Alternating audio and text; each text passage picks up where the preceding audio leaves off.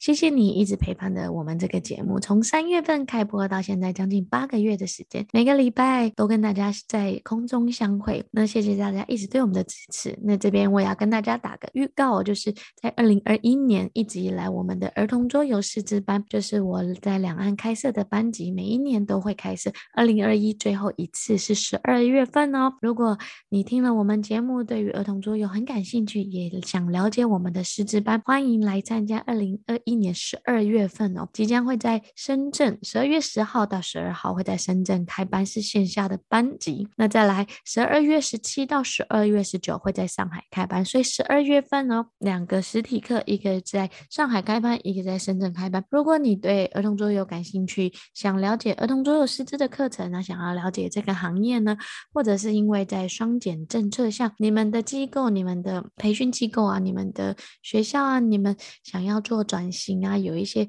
呃软性实力的一些课堂，都欢迎来参加我们的儿童桌游师资班。然后，如果想收看关于更多儿童桌游师资的介绍，请加我们 iGet 公众号哦，iGet 的公众号或小助手 iGet 二零一八。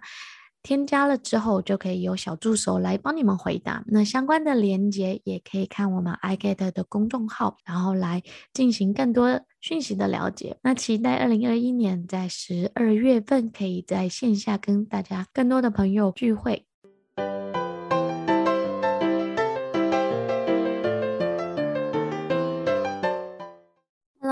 大家好，我是 Rachel。在过往几集的节目当中啊，大部分都是我采访别人。那今天呢，这一集就由我自己来跟大家分享。为什么选在这时候来跟大家分享呢？因为刚好十二月份是一个年的年底，然后再来第二个是我刚好回到了上海哦，然后我就想跟大家分享一下，就是我这半年在台湾的一些游戏化教育、桌游教育的观点，还有回上海的之后啊，就是很多的合作伙伴啊。厂商啊，老师啊，都问我啊，因为今年呢、在这里就是双减政策，双减政策政令一下来哦，其实像新东方啊，也关了几千所的学校啊，还有这个 K 十二的很多的机构，其实都面临的需要转型，还有在双减政策下，就是学校要怎么样。把现有的教室、现有的空间、现有的学校，然后原本的教学服务停止了，可是他们要怎么样继续运营哦，让自己的公司能继续生存下去？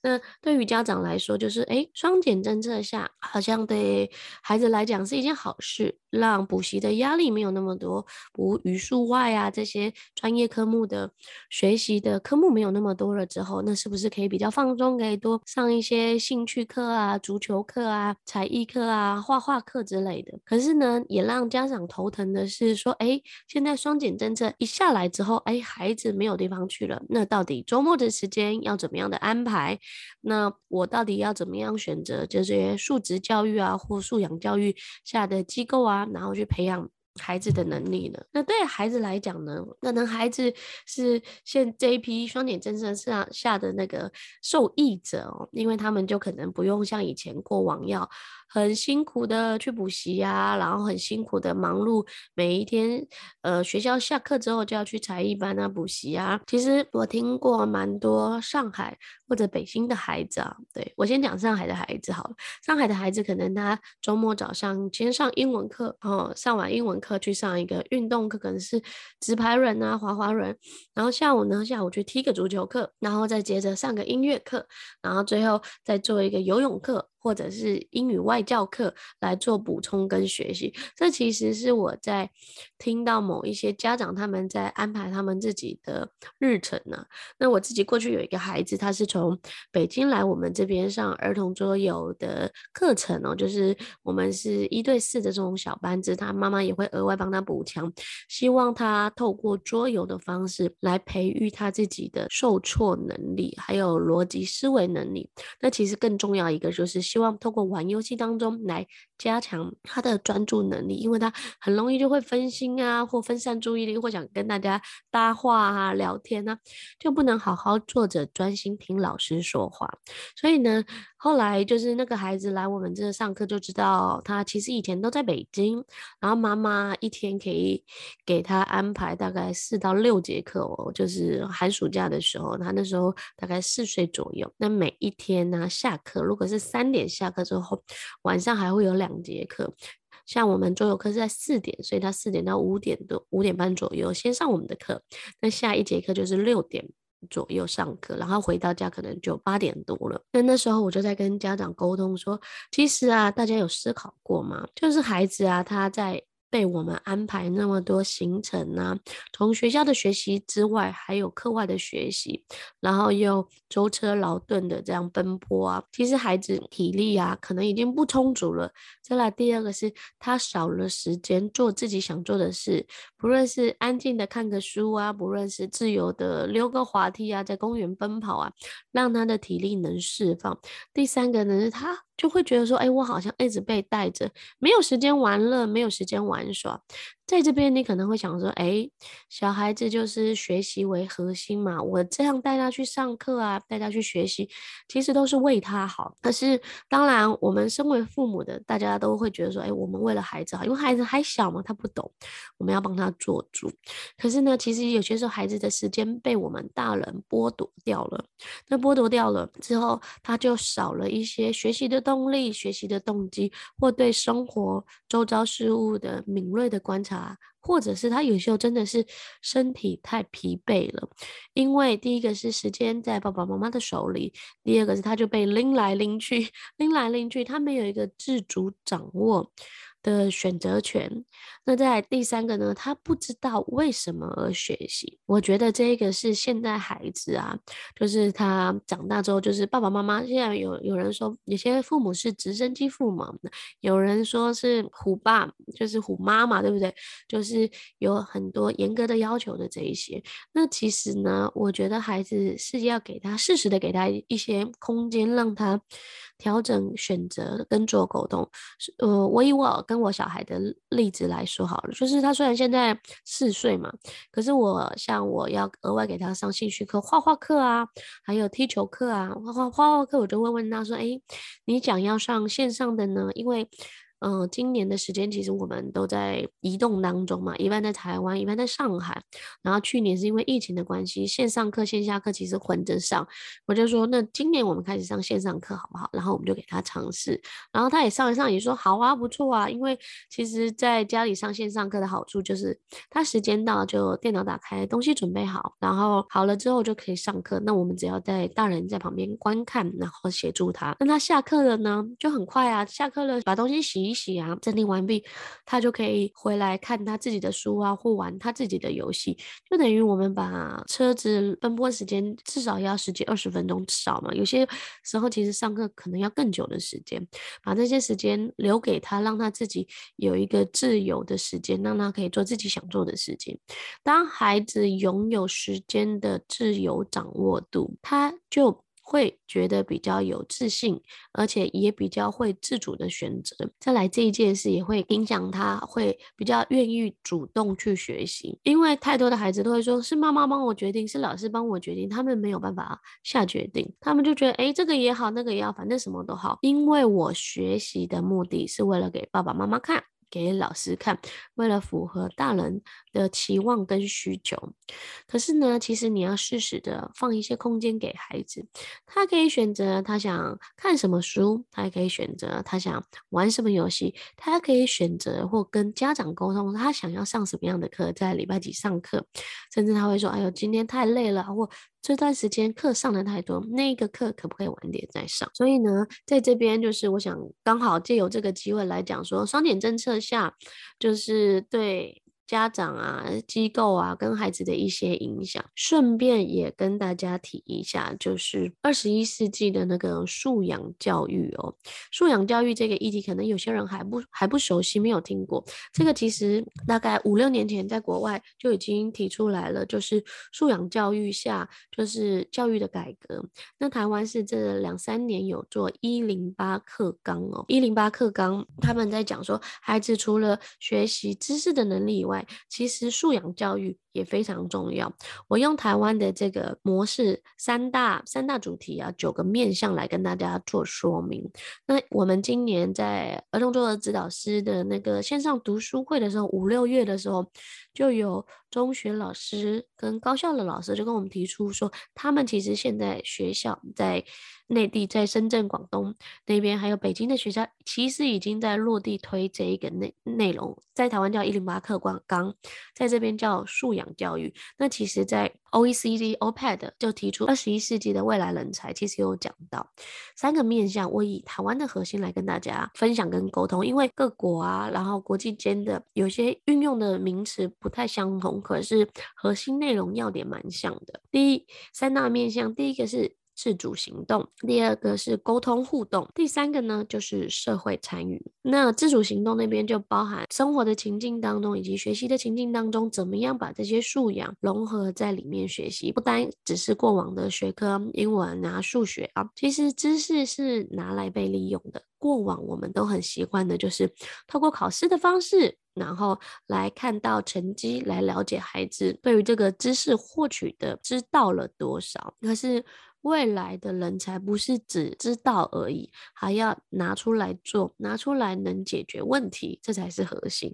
那我们回来讲刚刚那个自主行动啊，其实分了三个部分嘛。第一个是身心素质以及自我精进，第二个是系统思考与解决问题，第三个是规划执行与创新应变。我们再来讲第第二个面向，就是沟通互动。第一个就是。符号的运用以及沟通表达，再来就是科技资讯以及媒体素养，第三个呢就是艺术涵养以及美感素养，这是前两大区域的面向。最后一个呢就是社会参与，社会参与这边包含了多元文化以及国际理解，还有呢人际关系以及团队合作。最后一个就是道德实践以及公民意识哦。所以呢，就是你现在听可能不是很熟悉，你等下可以看我们。那个知识小卡在那个连接里面哦，会有看到这个素养核心的意向图哦。其实透过这样子的方式，他们我们希望。培养的就是未来的一个终身学习者。孩子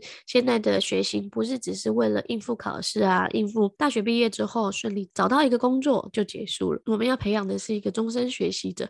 为什么呢？因为现在世代其实改变变迁实在太快了，然后再来未来的世界有很多新的创新啊、创造力啊的东西，其实都要透过孩子从小这样去培养。因为呢，AI 的人工智慧其实如果你你会知识，其实用 AI 搜寻就可以了。可是你的像规划执行啊、创新应变的能力啊，还有像现在互联网时代啊，现在的孩子玩三 C 产品啊，还有微信啊、抖音啊这一些，其实他们在这个数位原生代的部落长大的嘛，所以他们的这种科技素养、科技资讯跟媒体素养的吸收能力，其实比我们好很多。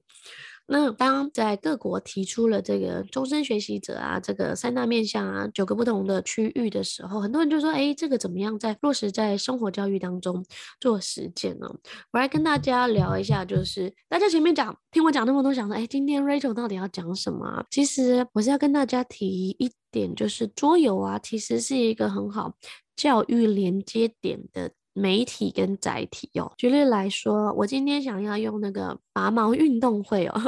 拔毛运动会其实是一个一九九几年就已经得奖的游戏，已经有十几年的时间。它其实是一个儿童游戏。拔毛运动会呢，其实就是小鸡在屁股上有插着羽毛，然后大家在透过翻卡片记忆类型的游戏往前跑，然后把别人的羽毛拔下来放在自己的身上，所以在这个游戏的过程当中，会跟别人竞争呢，然后透过自己的嗯、呃、专注能力啊，自己翻牌啊，记忆的能力啊，然后来获得胜利。那我们就用这个来讲说，哎，关于拔毛运动会，这是一个桌游，怎么样运用在学科的领域当中？好了，OK，好。那拔毛运动会第一个呢，我们可以来拆解哦，就是其实对于我来讲，就是游戏它可以拆解成很多的步骤。那我这边就会融合前面的几大素养，然然后跟八大智能，哈佛大学教授加德纳所提出来的多元智能，我们来拆解。我会怎么样上这一节课？第一个部分呢，我可能会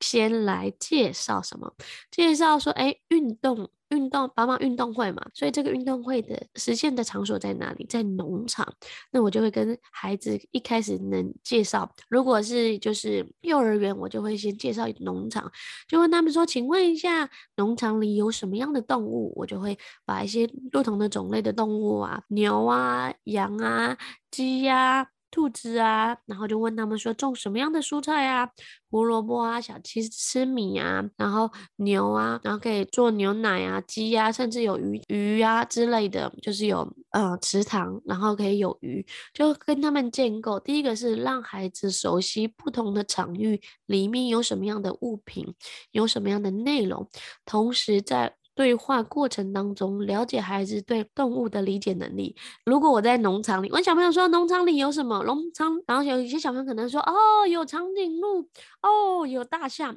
哦，有恐龙，你就会知道说，哎，代表他理解。动物是什么？可是不知道哪一些动物应该是在农场里的，对不对？所以，我们前期就可以跟他们做一些知识的普及，然后确定他们的知识啊，然后跟理解能力 OK 了之后，那第二个呢，我们就会来介绍运动会嘛。运动会是什么？小孩子比较小的可能没有参加运动会。可是他们知道什么是跑步，那我就会跟他们说：那大家有玩过跑步游戏吗？跑步接力是什么呢？为什么要参与跑步？那我就会跟他们说，跑步的时候，因为这个桌游它其实是要绕一个圈嘛，那我就跟他说，那每一个小鸡应该往同一个方向跑，还是有的人前面，有的人后面？那如果有人前面，有人后面，就咚咚咚咚就撞在一起，扑通就撞撞到了，这样就不太行了嘛。对不对？所以呢，所有人都要朝一致的面向。然后我就说，哎，可是所有的运动啊，所有的体育活动或比赛都有规则。那接下来我们就来看看爸爸运动会里面的规则是什么？怎么样可以让你的小鸡往前跑呢？所以我们就会透过翻翻卡片的时候，翻卡片来记忆，对不对？有破蛋鸡啊，有彩虹蛋啊，有什么的？就是我会把每一个牌上面给它额外取一个名称。为什么呢？因为其实孩子在看图形的时候，他大概有印象。那爸爸运动会会有很多鸡啊、鸡蛋啊，还有相关的图形，孩子可能就会忘记，所以我会刻意给他们取不同的名称，让他们跟着我复诵一次。我就举起来说：“你看，这个是彩虹蛋。”哦，这个是小破蛋，这个是刺猬蛋之类的，让他们跟着我念。那念的一个就是，第一个是他眼睛看到了，他手拿到了，他嘴巴念，他也是透过五感体验的方式，不是只是传统的听跟嘴巴讲，他可以看到，他可以把它念出来。同时，我可以培养孩子就是语言开口说的能力，然后确认他呃可以把这个字啊这个词啊理解的很好。然后，所以他们当他们知道了这个游戏有这些东西之后，他就会翻开来记忆，同时也可以强化。多念这些词汇哦，这其实也是让他嘴巴的小肌肉啊，就像我现在在讲话嘛，讲话就是小孩子的嘴部的肌肉也是一种小肌肉的练习哦。好，所以呢，我刚刚就说了，妈妈运动会在低幼的时候，我们可以先介绍什么农场啊，先介绍运动会是什么，运动会应该怎么样做啊，应该怎么样实行啊。那在玩这个游戏的时候，因为在低幼的年龄段的幼儿园的阶段，我大部分。会把这个游戏，刚刚还记得大家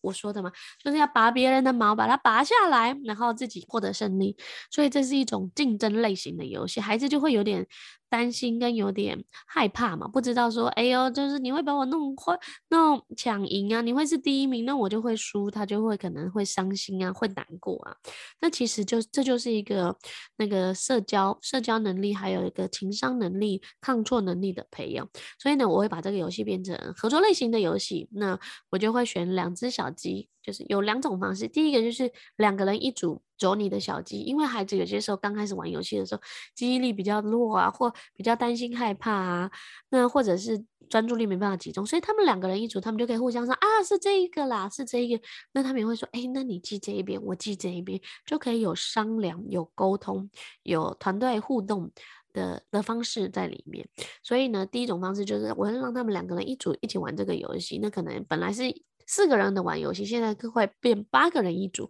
那有一个小组共创，小组一些互相支援 cover 的一个方式。那第二种呢，因为有四只鸡在场上比赛嘛，我就会跟他们说：哦，红队跟蓝队，你们是一个，所以你们要互相帮忙哦，不是只有红队赢就获胜哦，要红队跟蓝队一起赢才是获胜。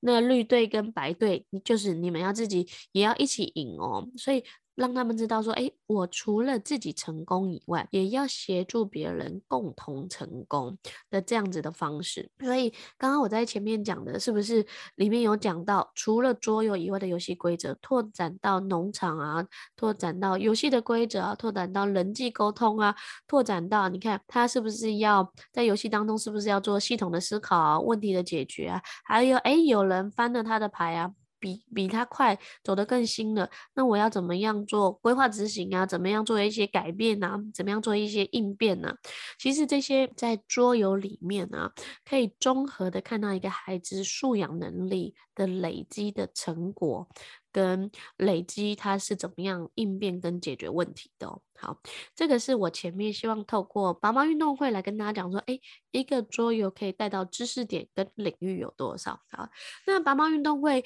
对于幼儿园以外，然后到就这样结束了吗？当然没有啊。其实拔毛运动是我们国小，就是小二、小三，或者是国小小学课程里面一定会安插的，因为它是一个很有趣。因为其实孩子到七八岁、八九岁之后，他们就会竞争意识或想要获胜的得第一的这种意识会比较强，同时他心理的建设的素养也比较好。他遇到失败、遇到挫折或输，他可以比较能自我调试了。所以我们在小学的阶段就会玩一般的标准的规则，然后让他们来这样操作跟进行。那当然，我的知识点从幼儿园的那种小学啊比赛啊，那我们也可以透过妈妈运动会来介绍不同类型的运动比赛，然后就会像。之前有奥运，我们就可以把这个跟奥运结合，说，哎，你看跑步是比赛项目之一，那奥运到底有几种比赛呢？那每一种比赛有什么特色，有什么不同呢？然后是有人是单人的，有人是多人的，有很多不同。还有奥运那个五个五个颜色是哪五个颜色？这五个颜色又代表什么呢？所以其实桌游是一个打开世界大窗、打开世界之门很好的拓展点。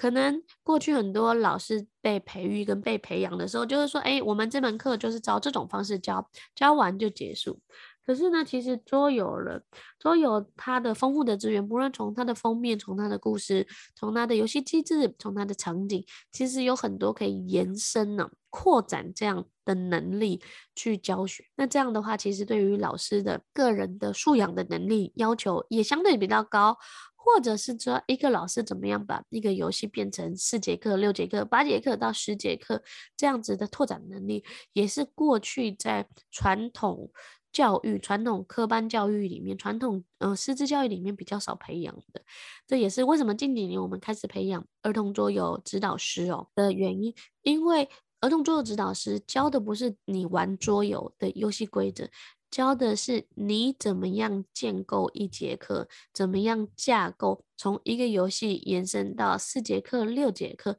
甚至到一个主题阅读、主题课程的方式来进行整个素养的课程呢的方式来进行了。所以呢，就是我刚刚讲到，就是爸妈运动会也可以跟透过运动会跟奥运啊，跟主题来做这种 PBL 项目式的学习。现在在很多的国际学校，还有就是小学的阶段，他们都会做混成式学习或 PBL。项目式学习，各家教的不一样，就是他一学期可能透过不是只是英文上英文课、地理上地理课、历史上历史课，它是一个综合的课。他们要做一个科目的实验，然后那个实验可能会带到英文啊，带到历史啊，带到地理啊，最后有一个成果展示跟有一个报告。这个呢，其实就是在为我们的下一代培养他这种终身学习的能力，还有跨学科学习的能力哦。好，所以呢，前面这一段就来跟大家讲说，其实桌游是一个很好的媒介跟一个很好的载体，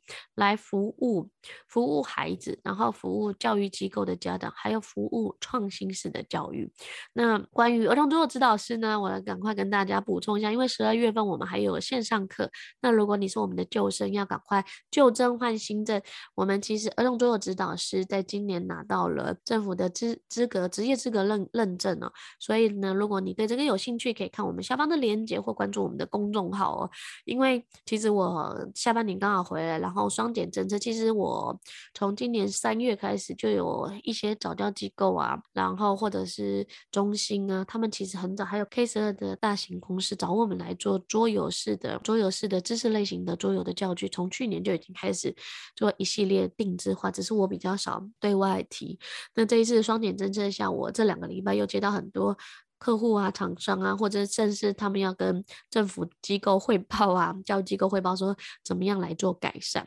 所以我特别了录制了这一集，希望对大家有一些帮助。好，那接下来呢，我就专心来讲一下，诶，双减政策下对桌游的力度。到底其实说真的是应该是以意大利多，可是很多的模式啊，或很多雏形还没有被大家看见，所以大家不知道。好，那双减政策下呢，不用上课啊，不用补习，那多出来的时间怎么办？那家长就等于需要更多。额外的时间来陪伴孩子嘛，因为没有机构送嘛，然后再来就是得要家长自自主的陪同，再来呢，很多的机构，因为他们没有做过素质教育、素养教育这一类的课，像新东方他们已经成立了新的那个素养课程的，他们把所有的机构都转成素养素养教育跟素养课程，所以未来可能会有很多职业探索啊、素养啊，然后体育啊，就是让孩子除了知识以外，多元的学习。的面向会变得非常多，就会有很多新型的机构而诞生。那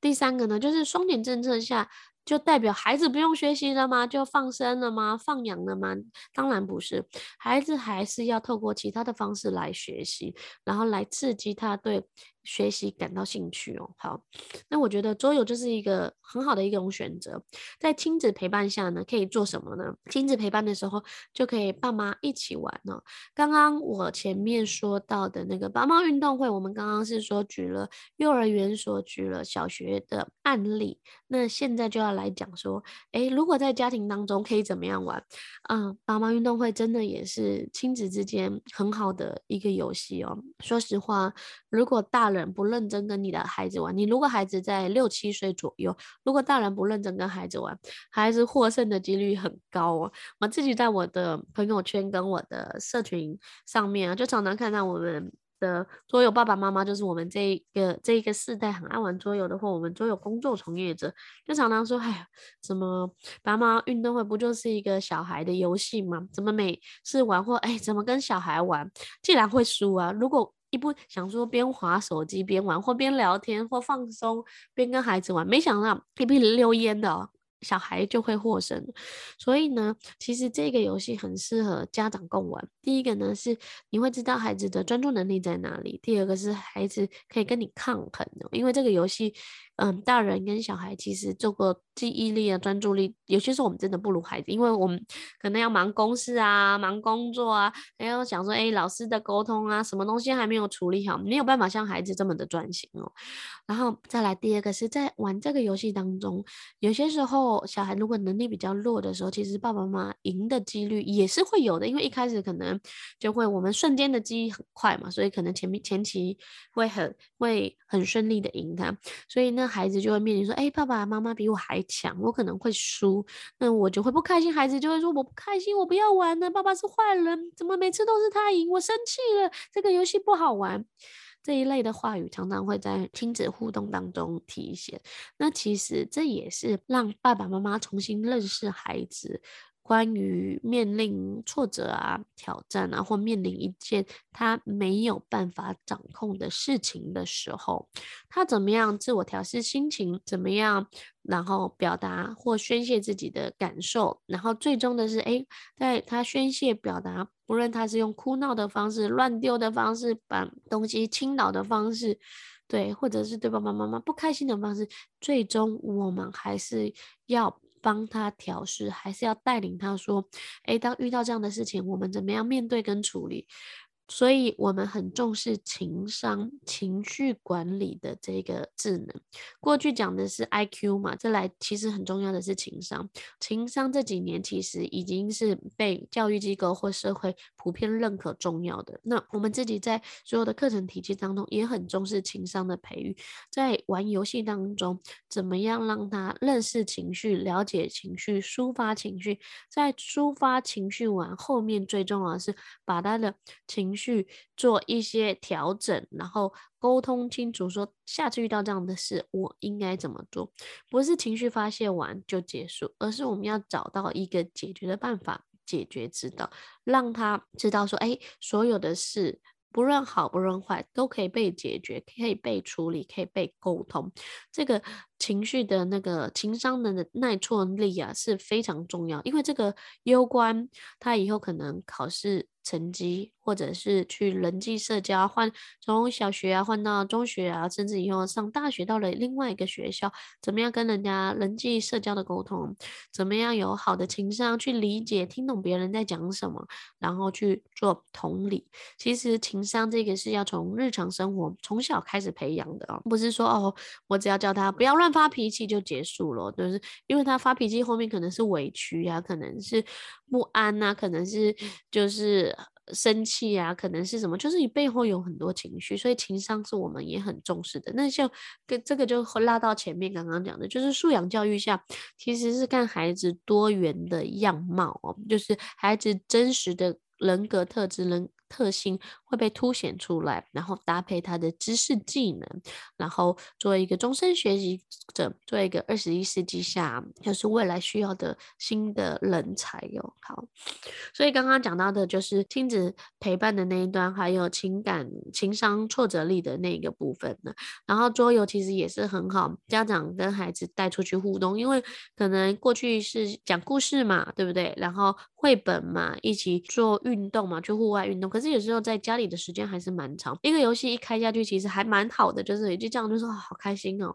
因为讲故事可能要讲十本才能凑满二十分钟或三十分钟，但是玩一个游戏一玩下去，哎，十五分钟、二十分钟、三十分钟就过去了。那那个时间他很投入，那个时间跟孩子的就是高质量的陪伴，就互动的陪伴也很好。然后玩完了之后就可以上床睡觉了，大家也觉得很舒服，因为大家都有一个休闲空间，对孩子。来讲有一个玩的时间，对妈妈来讲有一个放空，就是从工作跟家务事当中脱身出来。一起的一个回应，那还还有一个桌游的好处就是，它游戏可以一而再再而三的不断的玩嘛，所以边玩呢，然后你就可以慢慢看到孩子的能力的提升。那像刚刚前面讲的板湾运动会，有些时候我们在小朋友来测来上我们的课，可能前两三节的时候会上一次这个游戏，这个游戏上完，有些人就会发现说专注能力不是太好，所以我们在学期末的时候，就是嗯半学期学期末的。就是五四五个月之后可能会再玩一次，就会问他们当初的故事啊、背景啊、游戏规则，就看他能力是否有提升啊，专注的能力是否有提升啊，可以甚至有些时候我们在班上还会记秒，说说哎哪一组最快把这这些牌卡全部记忆下来，共同完成任务。他们其实就是一个螺旋式的、阶段式的，一个阶段一个阶段的往上的成长。所有的孩子的成长其实都会被记录跟记忆下来。再来呢？第二个呢，就是我自己在接触到桌游的时候，我曾经说过一句话，就是我觉得桌游打开我的知识的新宇宙。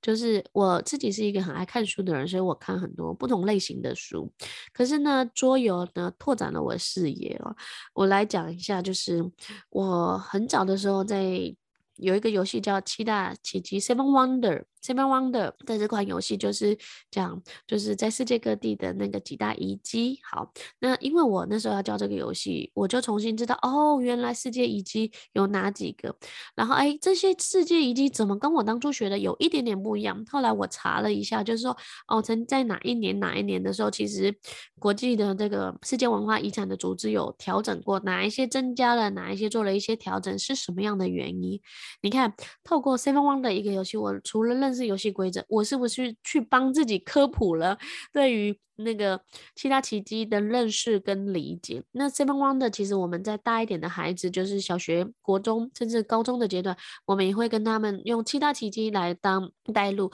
来讲这世界的七大奇迹，然后一节课讲一大奇迹，来讲这个原因啊，这个理由，了解它的背后的文化，跟相关性，然后把这个游戏当成一个互动的一个环节，跟游戏进行的一个方式。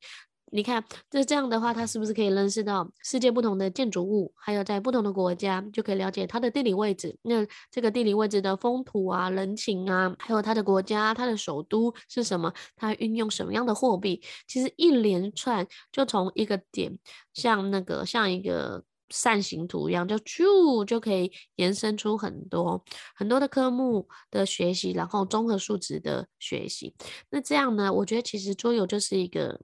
兴趣的老师会。会在前面勾着你说，哎，前面还有什么？你可以继续，我再往下。哎，前面还有什么？你可以继续再往下。那你可能说只有一个案例，那哪里勾？那我来讲一下，就是讲理财教育好了。我自己是念金融背景出身的，那我也最早也是把金融桌游，就是金融桌游知识知识化的课程。那金融桌游呢，就举一个很老旧的游戏叫马尼马尼拉，马尼拉就有讲到风险控制啊的方式怎么样操作，然后再来就是。我最近我的小孩有一天就看到我的架子，一架子就说：“哎，妈妈，这个是马氏骗局是什么？”然后我就在想说，马氏骗局在讲什么？后来发现他因为他旁氏哦，不是马氏骗局，是龙氏骗局在讲什么？因为他旁不会念，他上面那个宝盖头他不知道。他不知道要怎么念，然后他就我就跟他说，庞氏骗局是在讲什么？他其实庞氏骗局就是真正的的金融事件嘛，就是以债养债啊，然后骗大家的钱的这种方式。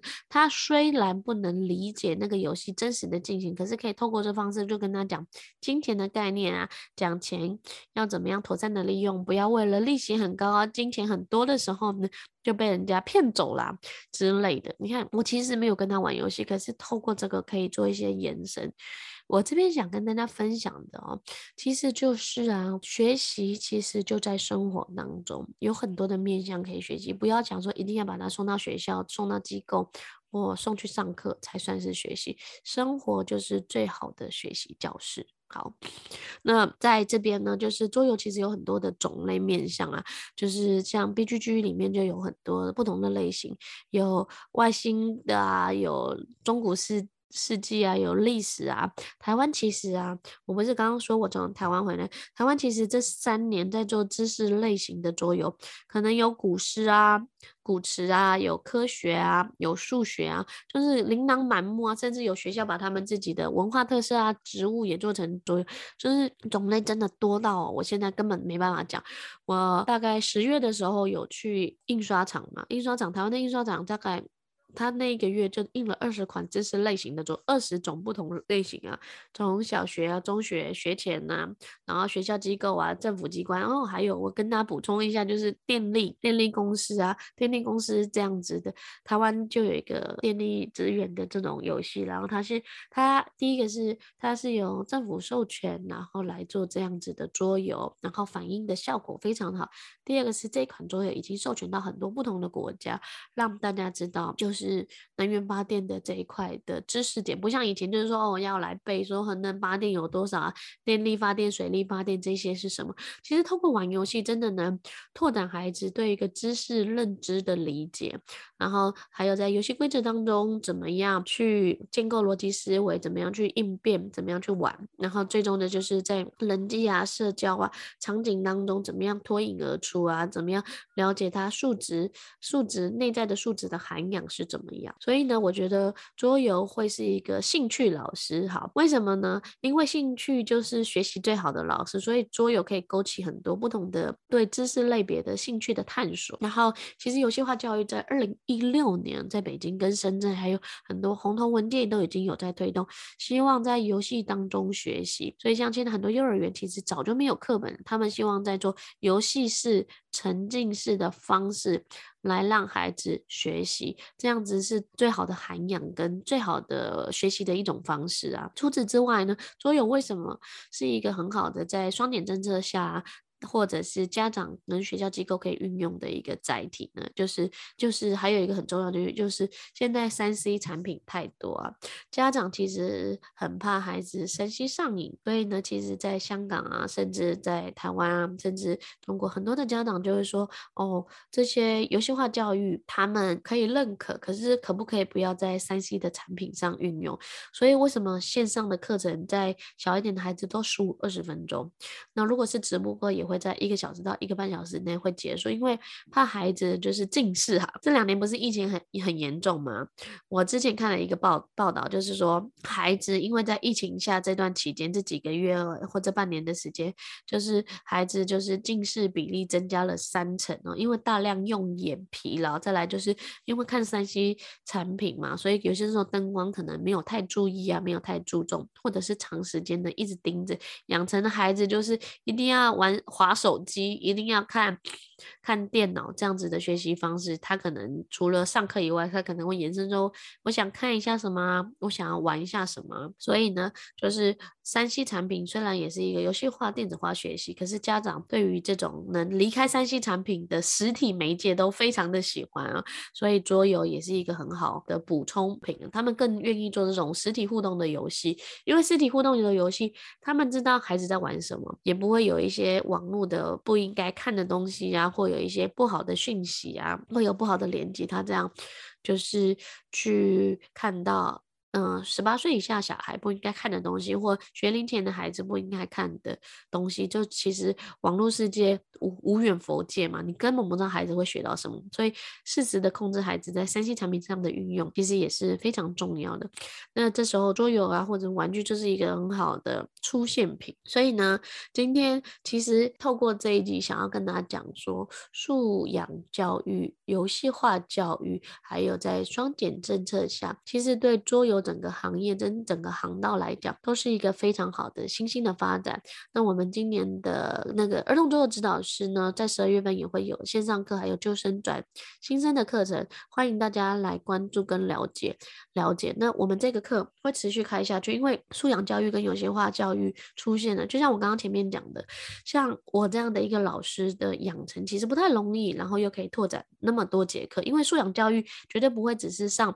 一节课就结束，它一定是。一个长时间、长系列的课程，所以呢，教育机构也很需要有这样的老师，不光光只是教桌游，而是可以把桌游变成系列的课程，然后成套的课程。我们其实近三年服务了很多教育机构，也是用桌游为载体，然后用素养教育来写，可能是他们可能前三堂课是沟通语言表达能力为核心，然后后面几堂课是人际互动为核心，后面几堂课是哎，就是多元文化。为核心，所以呢，其实市场上需要这样的人才，然后桌游的产业其实也是在往上升走。呃，台湾花了三到五年的时间走到现在这一个趋趋趋势，其实是非常的快速。其实前七年做了很多的铺垫。那我相信，在中国大陆这样的市场啊，其实应变很多，因为现在那个桌游产品。哦，也是五花八门知识类型的，不论学英文、学数学啊，然后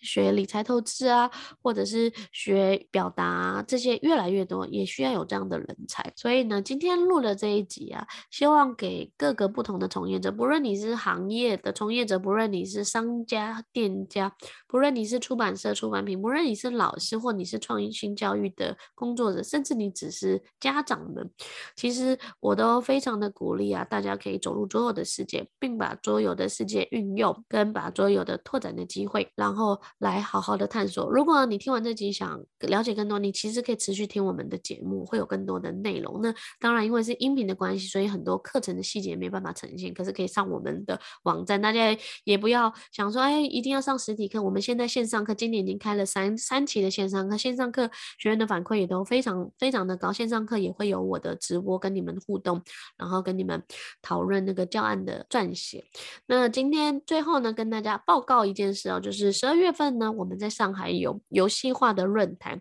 今年已经是第三年的时间了。好，那大家在十二月十六跟十七，我们会有线上两天的论坛，会有游戏化跨界到商业领域，游戏化跨界到社会领域，游戏化。跨界到企业培训，游戏化跨跨界到教育领域，不同的行业专家还有学者啊，跟公司来跟大家做分享。如果你感兴趣，你可以透过以下的那个等一下的报名链接来知道这个活动。同时间的话跟大家讲，就是我们有在做案例征集。如果你有一些游戏化案例，不论你是游戏化透过桌游来呈现，或游戏化然后来写课程的教案啊、课纲啊